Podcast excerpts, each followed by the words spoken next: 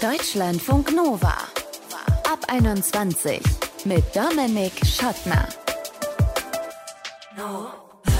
Schön, dass ihr dabei seid. Schöne Menschen, die haben es ja angeblich leichter im Leben. Sagt sich so leicht, ne? Aber stimmt das überhaupt? Und was ist eigentlich Schönheit bzw. Attraktivität? Darum geht es in diesem Ab 21 Podcast. Wir klären das zum einen mit dem Attraktivitätsforscher Martin Gründel. Er wird sich den Mythos vorknöpfen, dass attraktive Menschen erfolgreicher sind als solche, die nicht als attraktiv wahrgenommen werden. Weil genau darum geht es nämlich eigentlich im Kern um Wahrnehmungen. Als schöne Frau zum Beispiel wird Celine aus Zürich oft wahrgenommen. Große runde Augen, kleine kurze Nase, klares rundes Kinn, Schmollmund mit vollen Lippen und eine elastische, weiche Haut. Das habe nicht ich mir so ausgedacht, sondern das hat sie selbst so geschrieben und zwar in einem Text für das Schweizer Magazin Annabelle mit der Überschrift Über den Fluch, eine attraktive Frau zu sein. Und da werden sich manche, wie ich vielleicht auch, denken, was bitteschön ist daran ein Fluch? Fragen wir Celine doch einfach selbst. Hallo. Hallo. Das ist ja eine zugespitzte Überschrift. Das wissen wir als Medienmenschen natürlich. Aber vielleicht trotzdem, ist das wirklich ein Fluch? Und wenn ja, was steckt dahinter? Es ist ein Fluch, weil man als schöne Frau immer auf das Äußere reduziert wird. Es ist generell so, wenn man eine Frau ist, dass man immer aufs Äußere oder auf die Hülle reduziert wird und das schadet dem Selbstbewusstsein. Kannst du vielleicht aus deinem eigenen Leben so, eine, so ein Beispiel nennen, wo dir das mal so gegangen ist, wo ganz klar war, okay, Charakter zählt hier jetzt nichts, äh, sondern da geht es um mein Äußeres? Ja, da hätte ich ein Beispiel. Ich habe mich vor ein paar Jahren beworben, um in der Gastronomie zu jobben, neben dem Studium. Mhm.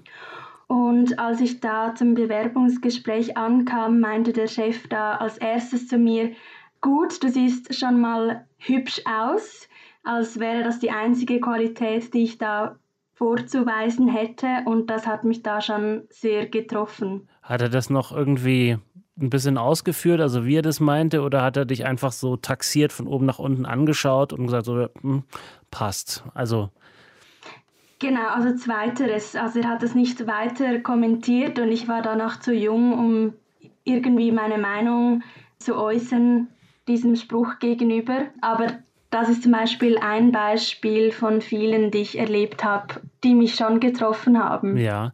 Und äh, was waren so deine, also es hat dich getroffen, aber was war dann sozusagen, gab es dann so richtig negative Auswirkungen für den Job dann auch? Also Nein, es hatte keine Auswirkungen auf den Job, aber auf mich selber bezogen, weil ich dann gedacht habe, ja okay, es sieht so aus, als ob ich nichts anderes könnte, als nur dem Schönheitsideal zu entsprechen. Und da habe ich an meinen eigenen Fähigkeiten gezweifelt. Du gerade gesagt hast, das ist dir öfter passiert, ja auch in, in anderen Jobs oder so auf der Straße auch wahrscheinlich, oder? Ja, auf der Straße, aber insbesondere mit Jungs. Also als ich Männer gedatet habe, da habe ich oft Komplimente für mein Aussehen erhalten. Du hast einen schönen Po oder ein schönes Lachen, eine schöne Figur. Und da habe ich echt dann irgendwann daran gezweifelt, ob sie mich nur wegen meinem Aussehen mögen oder ob da noch was dahinter steckt. Und was ist die Antwort?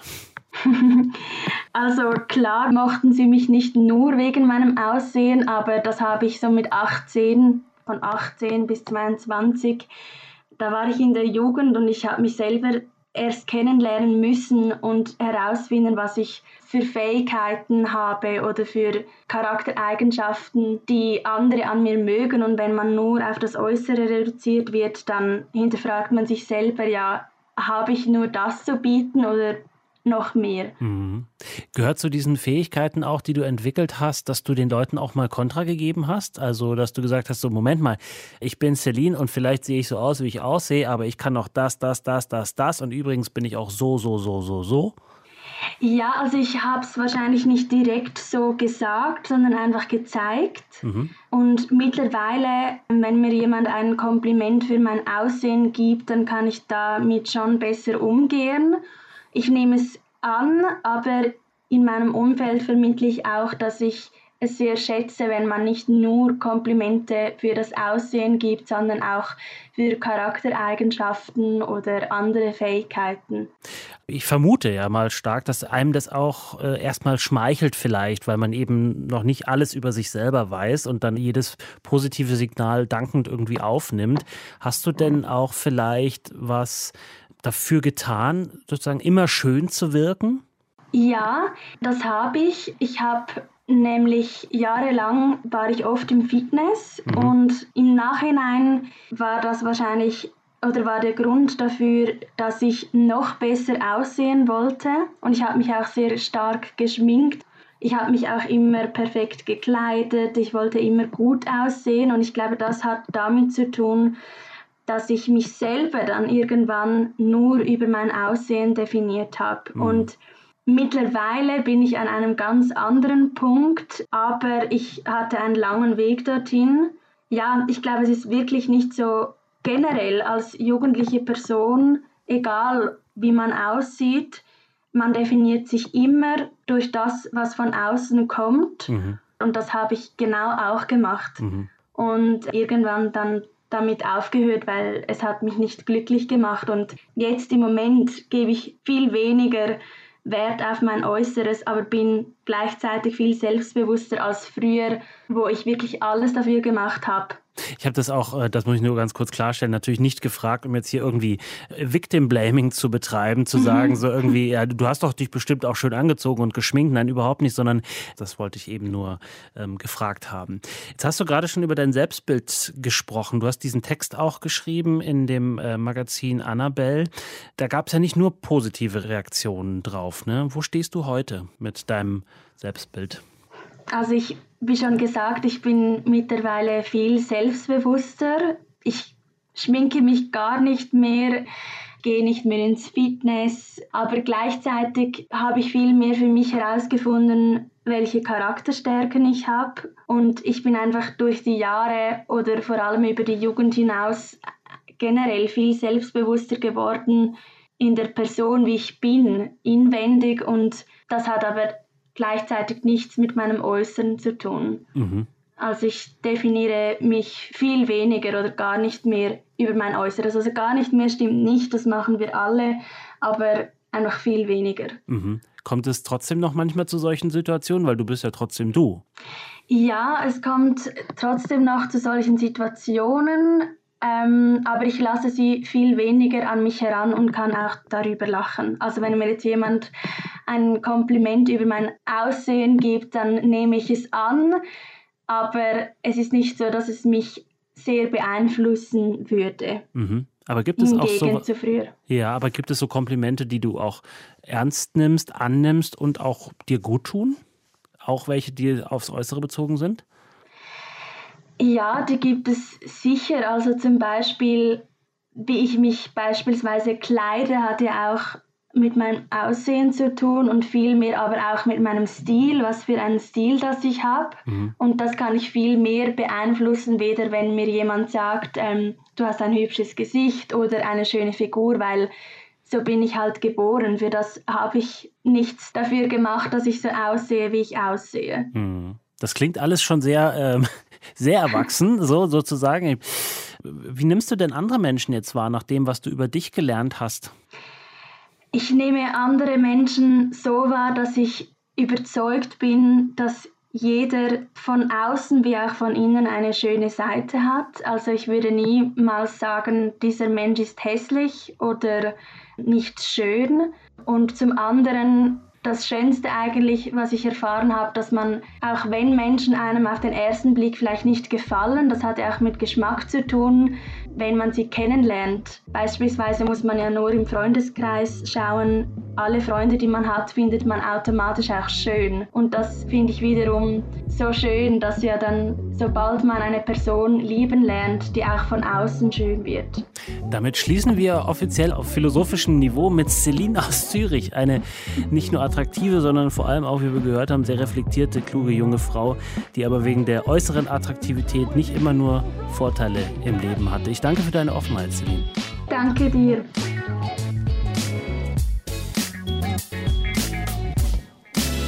Deutschlandfunk Nova sich selbst attraktiv finden ist ja manchmal echt eine schwierige Angelegenheit. Da ist die Nase vielleicht zu groß im Spiegel oder die Ohren stehen ab, die Haare liegen schlecht und dann denkt man, naja, so richtig attraktiv. Ach, andere, die sind da gnadenloser, die finden einen attraktiv oder halt nicht. Punkt. Und dann stellt sich die Frage, was genau macht einen zu einem attraktiven oder eben nicht so attraktiven Menschen? Und stimmt es, dass attraktive Menschen am Ende erfolgreicher sind im Job als nicht so attraktive? Darüber möchte ich sprechen mit dem Attraktivitätsforscher Martin Gründel von der Hochschule Harz. Hallo, Herr Gründel. Ja, hallo. Celine, die wir vorhin kennengelernt haben, ist attraktiv nach allen gängigen Kriterien. Welche Vorteile hat sie denn laut der Forschung dadurch? Ja, es gibt seit insgesamt fast 50 Jahren eine ganze Fülle an Untersuchungen, die belegen, dass attraktive Menschen eine ganze Reihe von Vorteilen haben. Das heißt, sie werden insgesamt positiver wahrgenommen. Die werden also für intelligenter, freundlicher, fleißiger, geselliger und so weiter gehalten. Und umgekehrt aber auch unattraktiven Menschen werden entsprechend negativere Charaktereigenschaften zugeschrieben. Wichtig ist dabei eben zu betonen, das ist nur eine Wahrnehmung, ne? das ist ein Vorurteil, das hat also keine reale Basis. Aber ja, Menschen sind so in ihren Urteilen. Das ist so der Konsens der Forschung seit fast 50 Jahren mittlerweile. Mhm. Und was sagt die Forschung zur Verbindung Attraktivität und Erfolg? Ja, es gibt äh, kleine Zusammenhänge. Also beispielsweise kann man nachweisen, dass attraktive Menschen etwas mehr verdienen. Interessanterweise übrigens äh, vor allen Dingen attraktive Männer. Man wird es ja vielleicht eher ähm, auf Frauen beziehen. Aber das sind kleine Effekte. Die Vorteile, die sich im Alltag ergeben, sind zum Beispiel Situationen, wo es zum Beispiel auf den ersten Eindruck kommt. Also beispielsweise bei einer Bewerbung. Also schon die Attraktivität des Fotos in der Bewerbung kann hier den Ausschlag geben. Oder auch bei einem Jobinterview, bei einem Bewerbungsgespräch. Da ist es schon so, dass attraktive Menschen zunächst mal einen kleinen Vorteil haben, aber im weiteren Verlauf, also jetzt beispielsweise bei so einem Jobinterview, spielen natürlich dann andere Eigenschaften eine wichtigere Rolle, wie zum Beispiel die Kompetenz, die Fähigkeiten, die Art und Weise, wie jemand spricht oder natürlich auch der Lebenslauf. Warum spielt uns unser Gehirn da so einen Streich? Weil ich würde mal denken, die meisten wissen ja, dass Attraktivität nicht gleich Intelligenz oder grenzenlose äh, Reflektiertheit bedeutet. Ja, das ist eine sehr gute Frage. Die stelle ich mir auch die ganze Zeit. Und also, um das ganz kurz zu sagen, man weiß es nicht. Ja? Und das ist eigentlich das Erstaunlichste, weil man doch eigentlich erwarten sollte, dass zumindest dann auch ältere Leute, wenn sie beispielsweise über mehr Lebenserfahrung verfügen, auch selber durch ihr Alter dann nicht mehr zu den Attraktiven gehören, dass doch wenigstens die dann eigentlich gemerkt haben sollten, dass man sehr, sehr häufig sich irrt oder auf die Nase fällt, wenn man sich auf solche Äußerlichkeiten verlässt. Aber dem ist nicht so. Ne? Also auch bei älteren Leuten zum Beispiel gibt es dieses sogenannte Attraktivitätsstereotyp. Ne? Also was schön ist, ist auch gut. Mhm. Ganz genauso wie bei den Jüngeren. Auch die Unattraktiven fallen eher auf sowas rein. Und selbst wenn man Leute darauf hinweist, dass es dieses Vorurteil gibt und dass man da leicht drauf reinfallen kann, selbst dann kann man es noch beobachten und messen, allerdings nicht mehr so ausgeprägt, aber es ist dann trotzdem nicht verschwunden. Mhm. Also warum das so ist, weiß man letztlich nicht. Mhm. Sehr gut für Ihre Forschung, dass es dann noch sozusagen so eine große Lücke gibt. Genau, äh, wenigstens das ist noch zu erforschen, denn dass es so ist, ja, das ist längst bekannt. Dann lassen Sie uns doch ganz kurz nochmal zu den Basics zurückkehren. Woran bemisst man denn Attraktivität? Ja, also es ist eine ganze Fülle von Merkmalen, die da zusammenkommen müssen. Alles, was irgendwie gesund aussieht, das finden wir attraktiv. Auch Merkmale, die Jugendlichkeit signalisieren. Und wenn man jetzt dann genauer drauf guckt, was sind das für Einzelmerkmale, dann kann man zum Beispiel sagen, vielleicht das wichtigste Einzelmerkmal ist sowas wie die Haut. Also eine glatte, makellose, faltenfreie Haut ist sicherlich das wichtigste Einzelkriterium. Angenommen, man würde jetzt alle diese Merkmale, die Sie eben aufgezählt haben, erfüllen, äh, gilt man dann automatisch als attraktiv, wird so wahrgenommen oder kann es auch sein, dass man einfach, weil man sich wie ein blöder Esel verhält, auch als unattraktiv wahrgenommen wird? Also bei den Merkmalen, die ich jetzt aufgezählt habe, das war jetzt nur das Gesicht. Ja, da würde jetzt natürlich äh, noch, noch, die was. Figur dazukommen. ja. Also, aber nehmen wir an, auch das ist alles äh, perfekt. Dann äh, stellt sich jetzt die Frage, Attraktivität, wie ist das jetzt sozusagen von Ihnen gemeint, wenn man sagt, attraktiv als Partner, attraktiv heißt ja eigentlich wörtlich anziehend, dann spielen natürlich für das Kriterium der Partnerwahl auch noch andere Aspekte eine Rolle, wie zum Beispiel Charaktereigenschaften, selbstverständlich. Mhm. Ne? Also es ist einfach nur hochattraktiv zu sein, das alleine reicht natürlich noch nicht, sondern da müssen dann natürlich auch die entsprechenden Persönlichkeitseigenschaften dazukommen. Da sehe ich noch äh, ein großes Forschungsgebiet auf Sie zurollen. Ja. Der Attraktivitätsforscher Martin Gründel von der Hochschule Harz.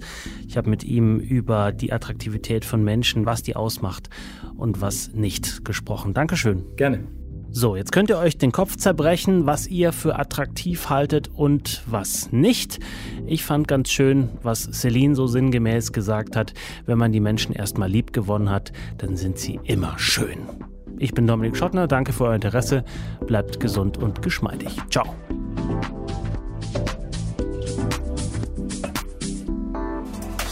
Deutschlandfunk Nova ab 21.